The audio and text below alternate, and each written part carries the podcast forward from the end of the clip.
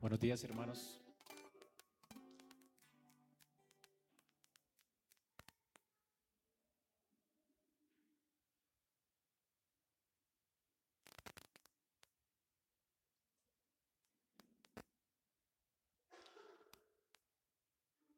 Vamos a orar para comenzar nuestra clase. Padre, damos muchas gracias por el tiempo que nos regalas en esta mañana. Queremos rogar que tú seas por medio de tu Espíritu hablando en nuestros corazones, que podamos entender hoy, Señor, más y más acerca de tu gracia, el llamado que nos has hecho a ser miembros de tu cuerpo y rogamos para que seas tú en medio de nosotros en esta mañana, en medio de esta escuela. Gracias por estar con nosotros, por la presencia tuya en medio de nosotros y por tu palabra, que es la que nos transforma, nos instruye y nos guía para que podamos vivir de acuerdo a tu justicia. Oramos en el nombre de Cristo Jesús. Amén. Bueno, vamos a abrir nuestras Biblias en Hebreos.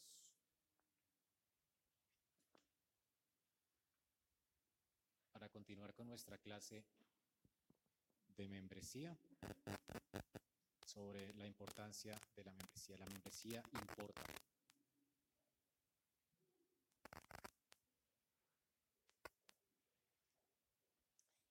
Hoy llegamos a la última clase y vamos a hablar acerca del pacto de membresía. Todos nosotros al confesar públicamente nuestra fe en una iglesia, y especialmente pues en una iglesia que tenga membresía, pues siempre se hace algo y es firmar un pacto de membresía. Así como tenemos una confesión de fe, tenemos un pacto de membresía y vamos a hablar sobre ese pacto que las personas firman en la iglesia, eh, ese compromiso de miembros. En primer lugar, vamos a hablar de la razón por la cual firmamos un pacto de membresía. Y queríamos hablar acerca de Hebreos 10 en esta mañana. Recordemos antes que la carta de Pablo a los Hebreos eh, es una carta que nos habla de el modelo de cómo debería ser la iglesia, pues a partir del capítulo 10, de cómo se debería ver la iglesia como cuerpo, cuál es el propósito de la iglesia como cuerpo de Cristo. Y esta carta, hasta antes del capítulo 10, ha estado hablando acerca de Cristo y de la superioridad y suficiencia de Cristo. Entonces, antes del capítulo 10, Pablo ha estado hablando de cómo Cristo cumplió con todas las sombras y figuras del Antiguo Testamento, cómo Cristo es el sacrificio final por los pecados, Él es el Cordero de Dios, cómo Cristo es el Señor resucitado, cómo Él es el sumo sacerdote superior a Moisés y a todos los sacerdotes del Antiguo Testamento. Él es el que intercede por su pueblo, Él es la ofrenda por nuestros pecados. Y luego Pablo habla acerca de eh, la venida de Cristo, cómo Él va a venir a dar descanso eterno y final a todos en un cielo nuevo y en una nueva tierra. Ahora, Pablo en el capítulo 10, pues a la luz de esa realidad, eh, las personas las llama a vivir en arrepentimiento y fe eh, y a poner su confianza en Cristo. Cuando las personas hacen esto, ¿qué sucede? Pues el Señor perdona los pecados, nuestros pecados, eh, y el Señor además nos une a Cristo. Así que es por esa unión con Cristo que nosotros podemos vivir para la gloria de Dios y eso implica la unión con Cristo implica que estamos unidos también a su cuerpo. Y en el capítulo 10, versículo 23, noten lo que dice. Mantengámonos firmes sin fluctuar la profesión de nuestra esperanza, porque fiel es el que prometió. Y consideremos, considerémonos unos a otros para estimularnos al amor y a las buenas obras no dejando de congregarnos como algunos tienen por costumbre, sino exhortándonos tanto más cuando veis que aquel día se acerca. Entonces aquí tenemos varias cosas. Hay una orden. ¿Cuál es la orden? No. De hecho, esa no es la orden. Exactamente. Mantenerse firmes. Congregándonos sería la manera de mantenernos firmes. O sea que hay una orden y la manera en que podemos cumplir esa orden. ¿Ok? Entonces Pablo nos dice aquí lo que nos, cómo nosotros debemos vivir a la luz de que ya somos perdonados y que ya estamos en Cristo. Ahora que estamos en Cristo, estamos llamados a permanecer firmes. O sea que la vida cristiana, cuando nosotros nacemos de nuevo, es igual como cuando nacemos físicamente. Cuando usted nace físicamente, usted nace en una familia, va a ser alimentado, va a ser cuidado, va a ser protegido, va a ser guardado. ¿Verdad? Dios lo pone usted en una familia. Y es allí donde se aprende a vivir en comunidad, donde se aprende a relacionarse. Así que nuestra vida física implica mucho más que simplemente nacer. Sea, implica que tú tienes unas nuevas relaciones, que tienes compromisos, que tienes responsabilidades en una familia y que vas a ser preparado en una familia. ¿Ok? Ahora, nacer de nuevo en la iglesia también implica lo mismo. Nacer de nuevo en nuestra vida espiritual implica que ahora asumimos nuevas relaciones, nuevas responsabilidades y es lo que Pablo está hablando aquí. Así que cuando nosotros nacemos físicamente, nos mantenemos con vida a través del uso de medios, el alimento físico, el ejercicio físico, la educación, etc. Igualmente, cuando nacemos de nuevo, espiritualmente también el Señor nos pone en un contexto para que a, través de la, del uso de medios podamos entonces crecer espiritualmente. Así que nacer de nuevo implica, al igual que la vida física, esfuerzo, ¿verdad? Madurar, ejercitarse y socializar. Y Pablo habla de mantenernos pues en esta vida espiritual, así como nos mantenemos en la vida física. ¿Y cómo lo hacemos? Entonces Pablo habla de los medios. ¿Estos medios cuáles son? Mantengámonos firmes sin fluctuar en la profesión de nuestra esperanza porque fiel es el que prometió. Dice entonces los medios, considerándonos unos a otros. ¿Cómo? La manera. Estimularnos al amor y las buenas obras. No dejando de congregarnos como algunos tienen por costumbre. Exhortándonos tanto más cuando ves que el día se acerca. Entonces aquí Pablo nos dice cómo Dios ha provisto para nosotros una familia, iglesia, en la cual nosotros podemos vivir y madurar como creyentes. Lo que es lo mismo no es posible, así como si un niño, ¿verdad?, nace físicamente y no tiene una familia donde está siendo alimentado, cuidado, pues no va a poder alcanzar la madurez y va a morir, pues así también alguien que ha nacido de nuevo espiritualmente. La necesidad de un cuerpo para poder mantenerse firme en la vida cristiana. Y eso es entonces eh, lo que tenemos aquí, como Pablo nos dice que debemos madurar en la vida cristiana. Entonces la iglesia es el medio que Dios va a usar para alimentarnos, fortalecernos y para alcanzar la madurez. Entonces la pregunta es, ¿es posible estar firme, obedecer esto, mantenernos firmes sin fluctuar en la profesión de nuestra fe sin la iglesia? ¿Qué dicen ustedes? ¿Qué dice el texto, mejor dicho? Que no, ¿verdad? No es posible. Es Pablo por eso advierte que es necesario, ¿verdad?, comprometernos con la iglesia, considerarnos unos a otros. Considerarnos, es decir, considerar la necesidad que tenemos los unos Considerar la necesidad que tenemos de animarnos unos a otros, ¿verdad? De ser compañeros.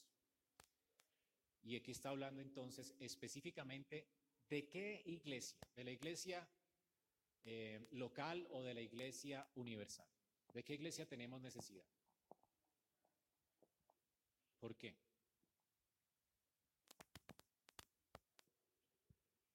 Exactamente.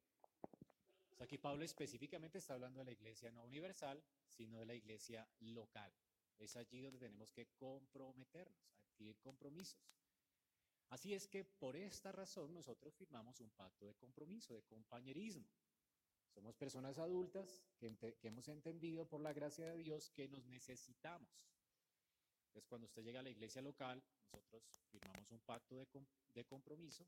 Ahora, ese pacto, ¿por qué lo firmamos? No porque sea necesario para la salvación, sino que es necesario para eh, perseverar en esa salvación. Y no es que sea necesario el pacto en sí, es decir, firmar un pacto, solo que por causa de nuestra eh, madurez cuanto a la vida cristiana y por causa de las circunstancias que estamos viviendo hoy, pues los pactos se hacen necesarios. ¿Y por qué razón? Antiguamente no era necesario firmar un pacto porque la sangre tuya ya estaba comprometida con Cristo, es decir, la iglesia, se, alguien se bautizaba, se hacía creyente, ¿verdad? Venía la fe, comenzaba a asistir a la iglesia con su familia y de una vez estaba firmando un pacto de muerte, porque lo iban a perseguir y seguramente él iba a morir. La vida útil de la gente del Nuevo Testamento en cuanto a la vida cristiana era muy corta. O sea, la iglesia estaba siendo perseguida, casi que la gente temía unirse a la iglesia a causa de que su vida iba a peligrar. Así que unirse a la iglesia no era un juego en ese, en ese tiempo. Y hoy, pues, en, cuanto a las cosas que no son comunes, la manera en que eh, nuestras sociedades se han organizado, ¿verdad? Es para asegurar la seriedad de nuestra palabra y de nuestro compromiso en un grupo, pues siempre firmamos como un pacto, un acuerdo. Es así como se firma un pacto delante de un notario, un acuerdo cuando dos personas se casan. Antiguamente no había necesidad de esto. Pero en nuestras sociedades es necesario siempre la firma de un pacto para que nos recordemos que estamos comprometidos con algo. Entonces, en ese tiempo era la muerte, ¿verdad? Hoy en día, pues, es el papel. Así es que nosotros entendemos que es la forma en que hoy, pues, el Señor ha, ha permitido que podamos hacer acuerdos eh, mutuos, ¿ok? Nosotros firmamos acuerdos para entrar en, en hacer una, un pacto de arriendo, para entrar en un compromiso de matrimonio, si se firman acuerdos, es parte de nuestra eh, sociedad. Así que no es extraño pues que pues en la iglesia también necesitemos ese tipo de acuerdos, además para estar claros en cuanto a lo que nos une, en, en, qué nos comprometemos. ¿ok? Y así como tenemos una profesión de fe, pues que nos regula y nos dice qué es lo que creemos acerca de la escritura, la Biblia no es una confesión de fe, sino que confesamos lo que la Biblia dice sobre Dios, el pecado, el hombre, etc. Así tenemos un pacto de compañerismo, un pacto de compromiso como miembros también que fluye de la escritura, o sea, que no es algo que nos inventamos. No hay algo en la Biblia como un pacto de miembros, pero tenemos que la Biblia sí habla de los compromisos que asumimos como miembros. Entonces lo que, lo que hicimos fue extraer de la escritura lo que estamos nosotros llamados a comprometernos como miembros de la iglesia y lo que hacemos es firmar lo que la Biblia nos demanda. ¿Ok? Entonces, así como tenemos una confesión de fe, también tenemos un pacto de membresía. ¿cuál es ese pacto que firmamos? El pacto que firmamos está dividido en tres. ¿ok? Hay una introducción, hay un compromiso, que es la, el cuerpo y la mayor parte del, del acuerdo, y al final, pues hay una bendición. Entonces tenemos la introducción, el compromiso y la bendición. Vamos a comenzar con la introducción. En la línea 1 del pacto de compromiso, usted lo puede bajar por internet y allí también lo puede tener, o pedirlo impreso si no lo tiene. Eso es lo que todos los que estamos aquí hemos firmado. Dice así, habiendo sido traídos por la gracia de Dios al arrepentimiento de nuestros pecados y a la fe en el Señor, y habiendo sido bautizados en el nombre del Padre y del Hijo y del Espíritu Santo, reconociendo que ya no vivimos para nosotros mismos, sino para Dios, ahora, confiando en su misericordiosa ayuda, solemnemente, gozosamente, renovamos nuestro pacto los unos con los otros. Y habla de renovamos porque es un pacto que cada vez que nos reunimos en la asamblea anual, pues se renueva. Porque pues hay personas en la iglesia que a veces no dicen nada y y se va de la iglesia o no, no quieren compromiso con la iglesia y sin decirnos nada se va, pues obviamente necesitamos saber quiénes hacen otra vez parte de la iglesia, pues cada año lo renovamos. ¿okay? Estamos en una cultura extraña que a veces nos cuesta trabajo dar la cara y pues obviamente decir que ya no queremos participar de la iglesia, es algo normal. Ahora entonces, ese pacto debe ser realizado, según esta introducción, únicamente por cristianos. ¿okay? Entonces, eso es importante. Cristianos que han reconocido sus pecados, que han reconocido que necesitan arrepentirse y creer en Cristo para su salvación. O sea que eh, este pacto implica que solamente los cristianos nacidos de nuevo, pues pueden hacer parte de la iglesia. ¿Okay? De hecho, es un pacto que no firman los niños de la iglesia. Aunque los niños son bautizados en nuestra iglesia, no son miembros comulgantes tenemos una membresía mixta Entendemos que los hijos son parte de la iglesia visible, pero que no son miembros comulgantes de la iglesia del Señor hasta que ellos no hayan mostrado arrepentimiento y fe. Por eso es que no comparten con nosotros la mesa, sino hasta que tengan edad y puedan por ellos mismos creer en el Señor y arrepentirse de sus pecados. Así que cuando hablamos de la membresía de los hijos de los creyentes, entendemos que ellos están en el pacto, ¿verdad? En el sentido de no de la sustancia del pacto, sino de la administración del pacto. Y, tenemos, y están en el pacto porque Dios nos ha pedido que los eduquemos en la fe, que los eduquemos en el Señor. Así que son parte de la iglesia visible. Entonces no queremos decir que hagan parte de la iglesia del Señor, sino hasta que ellos hayan profesado fe verdadera. Entonces vamos a esperar que ellos maduren, crezcan y por ellos mismos, pues oramos para que no apostaten de la fe y para que ellos crean en el Evangelio. Así que cuando los bautizamos estamos más bien confiando en que Dios, el bautismo no señala algo que nosotros hacemos, sino algo que Dios puede hacer en nuestra vida, ¿ok? Entonces al bautizarlo no estamos diciendo, cuando nos bautizamos nosotros mismos, no estamos diciendo que a partir de allí ahora somos salvos o que el bautismo nos regenera o nos salva, ¿ok? Sino que estamos señalando que hemos descansado en la salvación que viene de Dios, que Él es el que nos limpia de nuestros pecados. Nosotros no venimos a limpiarnos, Él viene a limpiarnos, ¿ok? Entonces lo que señala el bautismo es una acción monergística de Dios. Es decir, que es Dios quien nos regenera, es, Dios quien nos bautiza por su espíritu y es la señal externa que habla del bautismo del espíritu, de la regeneración. Entonces es un acto monergístico de Dios. Así que en el bautismo no hablamos nosotros, es Dios quien habla. ¿Ok? Yo puedo hacer esto, ¿verdad? Por ustedes. Y cuando bautizamos a nuestros hijos, lo que estamos esperando es que Dios haga esa obra monergística en sus vidas. ¿Okay? No esperamos que los hijos tengan fe para bautizarlos. Ya son discípulos, el Señor los hizo nacer en una iglesia por su buena voluntad, los hizo parte de la iglesia visible, ¿verdad? Siempre en toda la Biblia los hijos de los creyentes han sido parte de la iglesia visible, no hay razón de por qué. Hay gente que dice que en la Biblia no, asegura que los hijos se tengan que bautizar, pero el silencio del Nuevo Testamento más bien enfatiza que se deben bautizar, porque en toda la Biblia siempre los niños han, sido parte de la iglesia y nunca se habló de que ya no fueran parte de la iglesia en el Nuevo Testamento y tenemos solamente una Biblia. Así es que la razón por la cual los bautizamos es porque descansamos en que Dios pueda hacer esa obra en ellos. Y por eso les instruimos en la fe, por eso los traemos a la iglesia, ellos no eh, deciden venir a la iglesia. Pero eso no quiere decir que ellos ya sean creyentes. Entonces, solo firman el pacto de membresía cuando se arrepienten y creen. ¿Ok? Así es que ellos son miembros no comulgantes. Así se le llama en la iglesia presbiteriana. Es un término teológico, miembros no comulgantes. Igual que los hijos de Israel. Hasta que cumplían 12 años, ellos participaban de la Pascua. Antes no.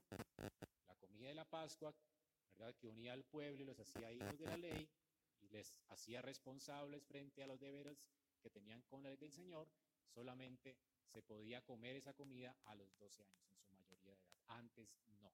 Los niños preguntaban, ¿qué es este rito que tienen ustedes? Eso se infiere pues que ellos no participaban de la cena, no participaban de la Pascua, que era lo que apuntaba la cena del Señor, hasta que no fueran hijos de la ley. Eran hijos del pacto, pero no eran hijos de la ley hasta que ellos se hacían responsables delante de Dios y hacían su profesión pública de fe. ¿Ok? Bueno, entonces miembros no comulgantes y miembros comulgantes. ¿Qué quiere decir esto? Que solo los miembros comulgantes firman este pacto de membresía. Y en tercer lugar, ese pacto solo puede mantenerse, según lo que leímos, con la ayuda de Dios. ¿Saben? Nosotros no tenemos la capacidad de cumplir este pacto. Por eso el pacto dice que reconocemos que ya no vivimos para nosotros mismos, sino para Dios y confiamos en su misericordiosa ayuda. la, razón por la cual renovamos cada año ese pacto, lo recordamos en nuestra reunión de membresía, la razón por la cual podemos hacerlo y lograrlo es que somos competentes solamente por la gracia de Dios que obra en nosotros por medio de su Espíritu. O sea que quien recibe todo el crédito si es que podemos cumplir con ese pacto, ¿quién es? Dios. Ahora vamos a ver los compromisos en segundo lugar. ¿Eh? ¿A qué nos comprometemos como iglesia? en ese pacto de membresía. Dice el cuerpo de ese compromiso. Vamos a trabajar y a orar por la unidad del Espíritu en el vínculo de la paz. A trabajar y a orar por la unidad del Espíritu en el vínculo de la paz. Y este es un texto de, Efesios 4, del 1 al 3. El Señor nos ordena esto, así que nos comprometemos con esto. A trabajar y a orar por la unidad del Espíritu. ¿Y por qué nos comprometemos a hacer esto? Porque entendemos, según Efesios, que la unidad no se da sola. O sea, la unidad no viene por ósmosis, no nos es natural. Debido al pecado nuestro, el pecado remanente, ¿verdad? Como nosotros nos reunimos siendo todavía pecadores, siendo aún pecadores, y por causa de nuestra naturaleza, ¿qué, ¿cuál es la tendencia nuestra? A dividirnos, nunca unirnos. Nosotros nunca queremos unirnos, queremos dividirnos. Por eso hay facciones, por eso hoy hay votaciones y hay, ¿cuántos partidos hay? No me acuerdo, pero hay varios, ¿no? Y cada vez surgen más partidos y más partidos, más facciones. Gente que está opuesta, que tiene diferentes formas de pensar y se dividen en facciones. Entonces, ¿qué nos dice el Señor? Esa es la naturaleza nuestra. ¿Qué es lo que tenemos que hacer? Clamar por la unidad y procurar la unidad. Y por esto entonces vamos a procurar la unidad y nos comprometemos por eso en esta iglesia. Entonces nosotros naturalmente somos egocéntricos, nos criticamos, estamos reclamando nuestros derechos, queremos un lugar donde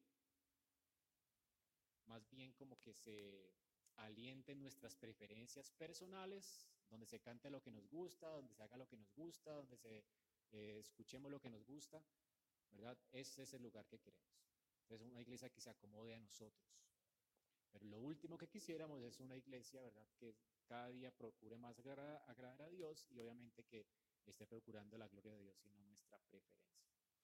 Entonces, como queremos exaltar nuestros derechos y preferencias, por eso entendemos que Dios nos ha llamado a mortificarnos a nosotros mismos, a negarnos a nosotros mismos, y en lugar de velar por nuestra, eh, nuestros derechos, más bien nos comprometemos a orar y a trabajar por la unidad. ¿Qué implica esto? Pues que nos estamos comprometiendo a, no hablar a espaldas de los demás, ¿ok? Nunca. Eh, que nos estamos comprometiendo a pasar por alto las ofensas, a perdonarnos unos a otros, que estamos también eh, dándole a los demás el beneficio de la duda, es decir, preguntar siempre que si entendimos mal las cosas, las actitudes que tuvo, las palabras que dijo, o sea, siempre dándonos el beneficio de la duda, siempre colocando a un lado nuestras preferencias y nuestras opiniones personales por el bien de los demás, ¿verdad? De manera que podamos buscar juntos la gloria de Cristo, que es lo que la Biblia dice, estamos buscando de más bien glorificar a Dios. Y estamos buscando siempre no la reputación personal, es decir, buscar proteger nuestra reputación personal, sino buscar, la, buscar que la reputación de otros sea eh, protegida. O sea, que estamos buscando siempre el bien de otros. Y esto implica que estamos teniendo tiempo para escucharnos unos a otros, para considerar, ¿verdad?, las necesidades de otros y no las nuestras, y que vamos a correr juntos para cumplir eh, la gran comisión y para glorificar a Dios con nuestra vida. Entonces, y eso significa que no le vamos a dar importancia a cosas menores en esta iglesia, ¿verdad? O a cosas que no, no tienen tanta importancia en esta iglesia. Significa que debemos también tener cuidado cómo hablamos públicamente en nuestra reunión de miembros. O sea, cuando nos reunimos como miembros, cuando nos reunimos en esta iglesia, Siempre que nos reunimos debemos considerarnos unos a otros en oración y revestirnos de humildad y de amor. También dice el texto, vamos a caminar juntos, otro compromiso, en amor fraternal, como corresponde a miembros de la iglesia, ejerciendo cuidado afectuoso y vigilante uno sobre el otro, y fielmente nos amonestaremos y rogaremos unos por otros cuando la ocasión lo amerite. Entonces, aquí está hablando del amor mutuo. ¿Qué significa amarnos unos a otros? Entonces, no significa tener sentimientos bonitos por la gente. ¿sí? No todo el mundo le va a caer bien a usted, no todo el mundo es igual a usted. A nosotros nos cae bien la gente que piensa como nosotros, que habla como nosotros, que tiene las preferencias nuestras, que se portan como nosotros, ¿verdad? Eso los amamos, ¿verdad? Pero gente que no piensa como nosotros, que, tienen, que está en contra de nuestra manera de pensar, que no se porta como nosotros, que no es educada como nosotros, que no habla como nosotros, a, esa gente nos fastidia, ¿verdad? Pero el Señor dice que nos tenemos que amar. En el grupo de los doce habían personas que pensaban distinto y podían andar juntas, caminaron juntos. Entonces había un guerrillero, había un republicano, había alguien a favor del Estado romano, había alguien, todos con ideas diferentes, un pescador ordinario, ¿verdad? Un hombre tan educado como Pablo. había gente muy ordinaria, con una forma de hablar rara, eh, vulgar, del vulgo, mientras que había gente muy educada, muy refinada en su forma de hablar, y todos podían andar juntos. ¿Es interesante? Ok. Entonces, está la iglesia, porque ese es el amor. El amor es aceptarnos unos a otros. Y esto implica entonces tres cosas. El amor implica tres cosas, no sentimientos bonitos, ¿verdad? Ah, es que yo no soy hipócrita, es que no siento, no se trata de que tú sientas, eso no es hipocresía, es obediencia. Entonces no es que no seas hipócrita, es que necesitas acercarte al que no es como tú, necesitas amar al que no es como tú, y el amor no tiene nada que ver con un sentimiento bonito. Eso no es hipocresía, es obediencia. El amor es obediencia a lo que Dios nos ha dicho y es aceptarnos unos a otros. ¿Y esto qué implica? La aceptación.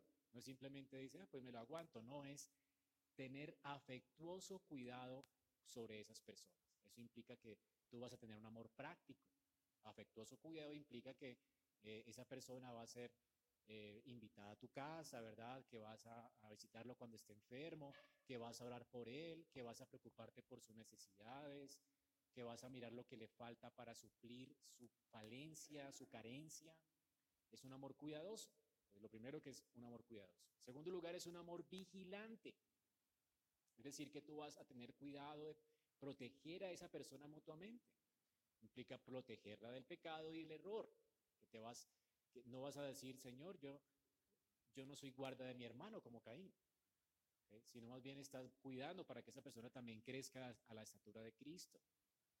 Es un amor vigilante y es un amor también guiado por la verdad. Quiere decir que tú vas a mostrar amor mutuo al exhortarle, ¿verdad? Y al interceder por él para que crezca a la semejanza de Cristo. Así que lo más amoroso que tú podrías hacer por alguien es venir a él y hablarle respecto de su vida, de su pecado, de su lo que sea, y obviamente ministrarlo con amor, para que Él llegue a alcanzar la estatura de Cristo, preocuparse por la gente. Entonces, esa debería ser la iglesia.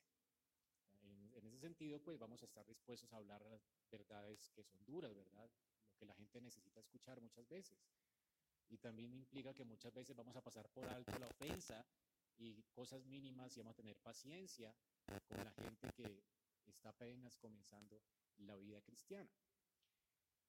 En segundo lugar, eh, otra frase que está también en segundo lugar, yo no sé por dónde voy, pero otra frase que está en el, pacto de membresía es que no dejaremos de congregarnos ni descuidaremos nuestra oración por nosotros mismos ni por otras personas. Esto está en Hebreos 10, 23 al 25.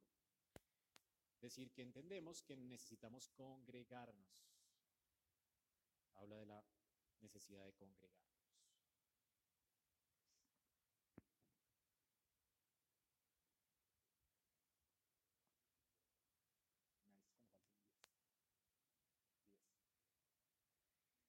Entonces, nos reunimos cada semana y la idea es que podamos estar juntos en el día del Señor, asistir cada domingo. A eso nos comprometemos también, para cantar al Señor, para oír la palabra predicada, para cantar la palabra, para orar la palabra juntos. Nos, comprometemos a reunirnos cada semana.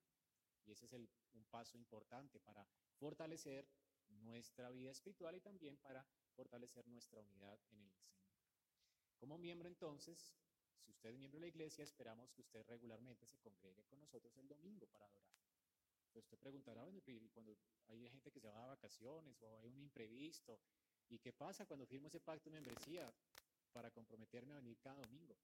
Pues realmente eh, es un deber como creyentes, porque es parte de la ley de Dios, el cuarto mandamiento, en primer lugar. Y en segundo lugar, pues obviamente es la norma.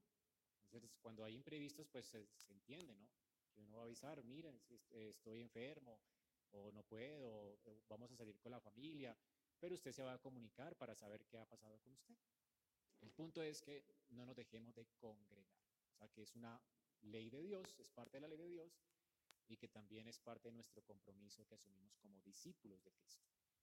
Ahora, si alguien deja de reunirse en la iglesia, por lo general siempre está reflejando dos cosas. O está en pecado, ¿verdad? O está a punto de ceder al pecado. Siempre que naturalmente alguien se aleja de la iglesia es por esas dos razones. No porque realmente el creyente quiere reunirse. Pero la culpa o lo aparta de la iglesia, ¿verdad? O el hecho de pensar en el pecado y que lo va a fraguar, lo aparta de la iglesia para tener un lugar oscuro donde eh, pecar. Ya sea que esté a punto de resbalar o ya sea que se resbaló y se descabezó, pero siempre tiene que ver con eso. Entonces, por lo general, queremos saber si usted realmente está bien, ¿verdad? Porque se ausenta de la iglesia. No hay razón para ausentarse de la iglesia. El pecado es el que nos impide reunirnos, pero el estar juntos realmente es lo que nos ayuda a luchar con el pecado. Entonces, alguien que viene acá es porque necesita luchar con el pecado y viene aquí porque quiere vencer y quiere confesar y quiere seguir la vida cristiana. Tiene ese anhelo. Entonces, ¿qué pasa si usted está luchando con el pecado o ha cedido al pecado? Entonces, mejor separarse de la iglesia, ¿cierto? ¿Qué dicen? Pues con mayor razón usted necesita, ¿verdad? Que oren por usted, confesar los pecados unos a otros, ¿verdad? Y dice que el Señor es el que nos limpia. Así que la última cosa que, que haríamos si queremos luchar con el pecado, pues es no, sería abandonar la iglesia, ¿no? Sería lo último que haríamos. Abandonar la iglesia es darse por vencido porque estamos en el ejército de Dios y en el ejército juntos es como nosotros vamos a poder triunfar. Es confesando nuestros pecados, es orándonos por otros, es confesando nuestra debilidad, que podemos avanzar.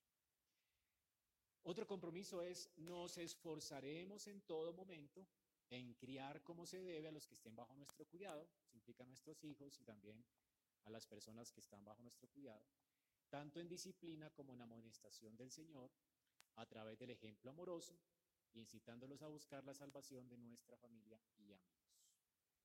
Entonces, algunos de nosotros somos padres, algunos son padres, otros no son padres, pero la idea es que estamos aquí comprometidos en ayudar a aquellos que están a nuestro lado para que puedan conocer al Señor.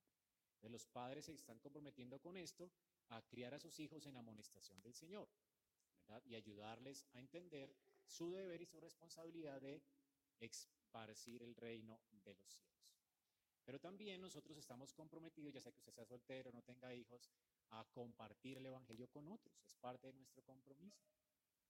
Así que la gran comisión es vayan y hagan discípulos a todas las naciones de la tierra. Así que usted está, se está comprometiendo también al ser parte de la iglesia a evangelizar. Y esto no tiene nada que ver con un programa. Usted no, tiene que buscar una iglesia donde haya un programa de evangelismo, sino una iglesia donde le permitan a usted o lo equipen para el evangelismo.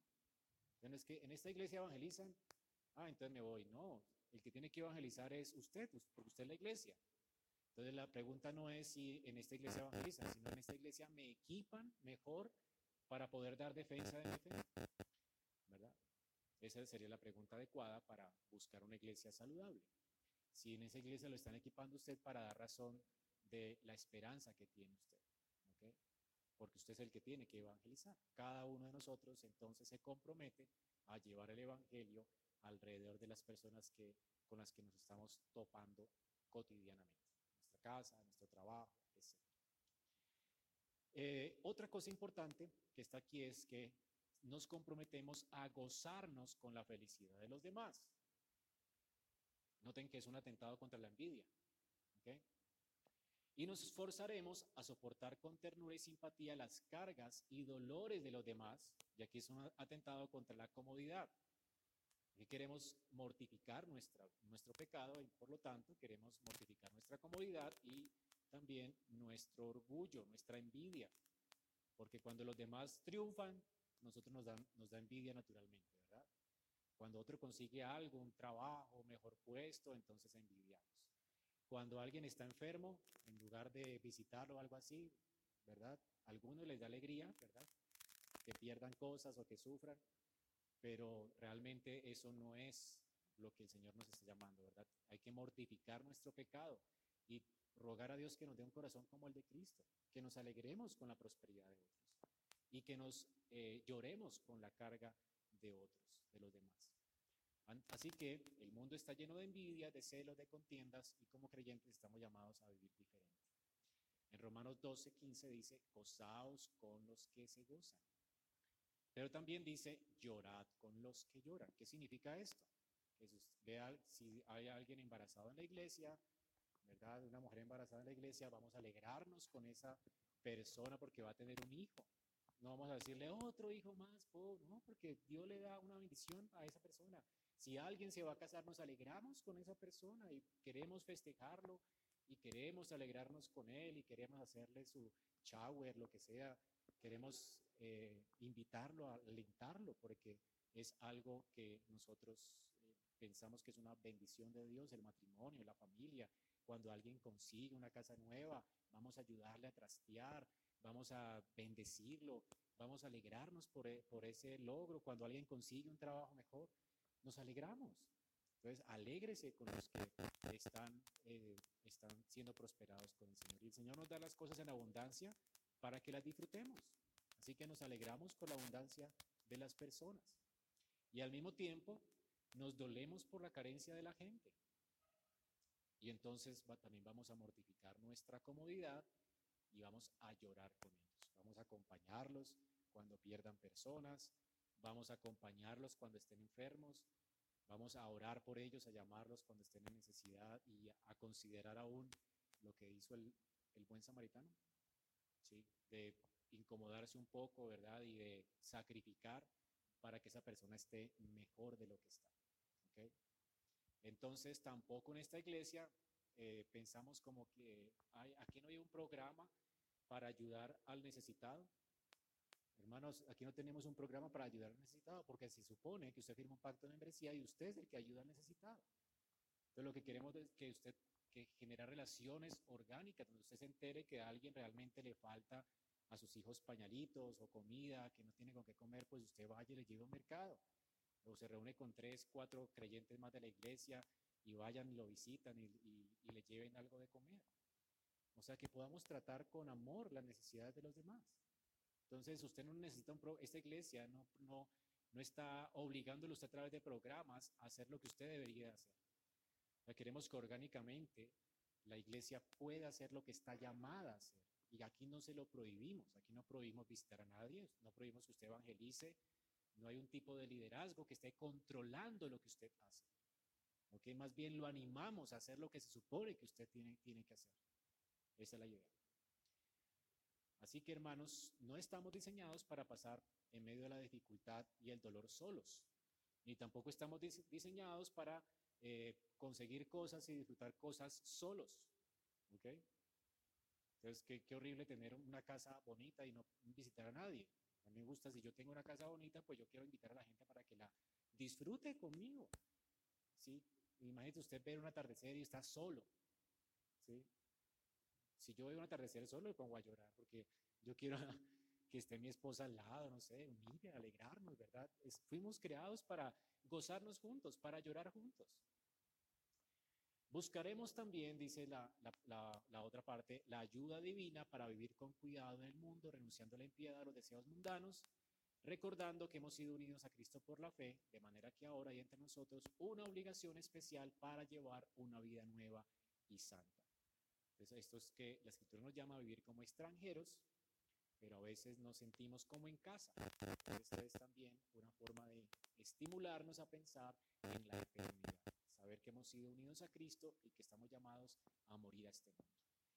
Y también dice que vamos a trabajar juntos para evangelizar, vamos a trabajar para sostener el culto, las ordenanzas, las disciplinas de la iglesia y las doctrinas, Vamos a contribuir con alegría de manera regular para el sostenimiento del ministerio. Esto implica la parte económica, los gastos de la iglesia, el alivio de los pobres y la propagación del Evangelio en todas las naciones. Así que convertirse en miembro de la iglesia implica tres cosas.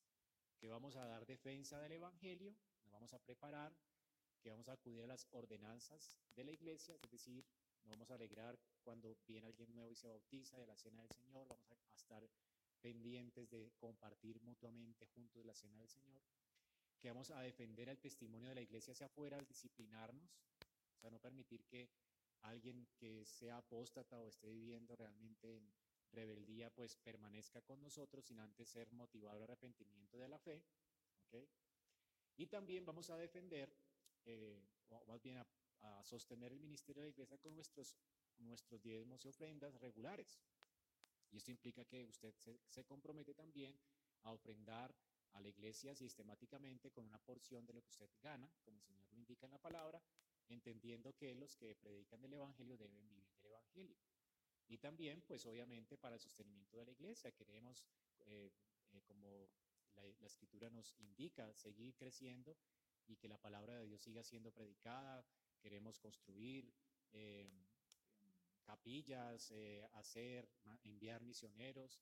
O sea, todo eso hace parte también de la labor de la iglesia y pues para eso necesitamos dinero y se infiere que nosotros vamos a ofrendar sacrificialmente. Si no ofrendamos sacrificialmente, pues la misión pues no es posible. Dios quiso sostenernos por medio de eh, nuestras ofrendas regulares. Así que si usted se une a la iglesia, usted también es responsable de la economía de la iglesia. Eventualmente en esta iglesia siempre, cada término del año fiscal, presentamos a una asamblea los gastos de la iglesia, cómo se ha administrado la iglesia, y también le damos a usted voz, aunque usted no toma la última decisión, escuchamos, ¿verdad? Y queremos oír lo que usted tiene que decir con relación a cómo podemos administrar mejor las finanzas. Se supone que los eh, ancianos administran estas cosas, ¿verdad? Y lo hacen así, pero pues usted también tiene voz en las asambleas y queremos escucharlo, ¿verdad? Así es que también por eso hacemos las asambleas, para que usted se informe cómo se está manejando el dinero en la iglesia, está en la página web también, la gente que tiene la clave puede acceder a ella, todos los miembros pueden ver cómo se gasta el dinero en la iglesia y también para que sepamos cómo podemos invertir mejor. Cuando nos vayamos de este lugar, dice el final, tan pronto como sea posible, nos uniremos a otra iglesia en la cual sea posible llevar a cabo el espíritu de este pacto, así como los principios de la palabra de Dios. Y esto es importante. La membresía no se trata de afecto para un exclusivo grupo de cristianos, se trata de unidad del cuerpo de Cristo. Dios nos ha colocado físicamente en una iglesia, Así que cuando salgamos de esta iglesia, ya sea porque usted se cambió de ciudad o se cambió de zona, o siente que puede crecer mejor en, una iglesia, en otra iglesia local, lo que usted hace es renunciar a la membresía. Pues habla con los ancianos. Anciano, yo voy a renunciar a la membresía. Creo que puedo crecer mejor en tal iglesia, ¿verdad? Porque tengo dificultades aquí o tal cosa, o me voy porque me cambié de ciudad, o me voy. Hable. Queremos que usted nos hable. Entonces, usted lo hace libremente y comunica su intención a unirse a otra, iglesia, pues la idea es que pues no preocupe a sus hermanos, ¿verdad? La gente aquí se preocupa, ¿qué, qué le pasó a fulano? ¿Y, qué, cómo oramos por él? Y a veces no tenemos ni idea, en serio. Entonces, la idea es que usted nos haga saber cuando se cambie de iglesia, que podamos leer públicamente por qué se fue y para dónde, si lo están cuidando o no.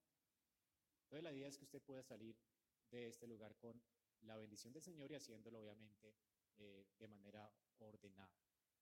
Así es como se puede mantener ese pacto con nosotros. Así que usted no está firmando un pacto para estar con nosotros como en la mafia, ¿verdad? Que no sale de aquí ni sino muerto, sino que es un pacto de libre, de compañerismo, ¿ok?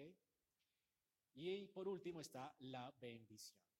La bendición dice que la gracia del Señor y el amor de Dios y la comunión del Espíritu Santo esté con todos nosotros. Amén. Y esas palabras son las palabras de Segunda de Corintios, con las que muchas veces nos hemos despedido aquí en el culto. Y lo que entendemos aquí es que solamente por la bendición de Dios podemos nosotros cumplir con este pacto. En conclusión, ¿qué es perseverar en Cristo? ¿O cómo se puede perseverar en la vida cristiana? en comunidad. Es imposible perseverar si nosotros no forjamos relaciones de amistad, relaciones orgánicas de amor los unos con los otros. Si no nos animamos mutuamente, si no nos estimulamos mutuamente al, al amor y a las buenas obras. Y las relaciones pues se deben basar en el compromiso mutuo. ¿sí? Y nuestro compromiso mutuo es con la iglesia local. Y comienza entonces con esa promesa de pacto en la iglesia. Es un pacto de compromiso público, son promesas públicas que nosotros firmamos con las que hacemos nuestra profesión pública de fe. Entonces, esa es la manera en que usted se hace miembro de la iglesia.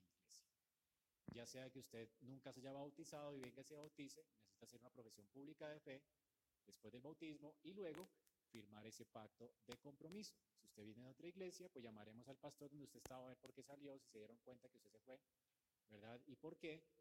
Entonces él nos va a explicar que se fueron libremente o que se fueron en rebelión o que se fueron en disciplina. Examinaremos el caso. Si usted está en disciplina, le invitaremos a que regrese a esa iglesia y se arrepienta. Y no lo aceptaremos, ¿ok? Pero el punto es que siempre estamos investigando, ¿verdad? Porque usted ha venido a esta iglesia. Queremos, no queremos recibir gente que, que es rebelde, que se, que se fue huyendo de una disciplina eclesiástica. Por eso siempre nos cercioramos y llamamos a los pastores para ver qué pasó con esa persona. Ah, también entonces, si usted obviamente se refiere a la iglesia eh, que está rumbo a la apostasía o que está en apostasía, pues no vamos a llamar al pastor, eh, no sé, X, de la iglesia de, del poder de no sé qué, los milagros no queremos hablar con, con ese señor apóstata. Pero sí lo, lo vamos a recibir pues, con cariño porque entendemos que se ha arrepentido y que está queriendo buscar pues la palabra de Dios y no esas cosas. Así es que esa es la forma en que nosotros recibimos. Si usted viene a una iglesia presbiteriana, lo que hacemos es un traslado de membresía. O sea, que usted viene a otra, de otra iglesia y se va a venir acá, lo que hacemos es firmar el pacto de membresía de esta iglesia local ¿verdad? Hacemos una corta explicación de lo que usted se está comprometiendo, de las características de la iglesia local y lo recibimos públicamente sin necesidad de eh, hacer una profesión pública de fe. Simplemente notificamos a la iglesia de dónde viene usted, el cargo que ocupaba o las cosas que hacía, el testimonio que tiene, leemos la carta de la iglesia que nos dice que lo cuidemos a usted y simplemente hacemos un traspaso de membresía. Entonces hacemos traspaso de membresía de una iglesia presbiteriana a otra y hacemos curso de membresía como este cuando usted viene de otra iglesia eh, X, ¿verdad? Y obviamente va a tener que pasar por la clase de membresía y por la entrevista pastoral, ¿ok? ¿Preguntas hasta aquí sobre el tema? ¿Preguntas, preguntas?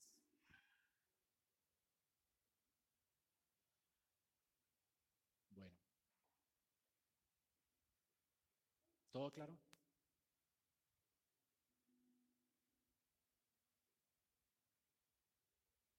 Entonces vamos a orar. Démosle gracias a Dios por esta mañana.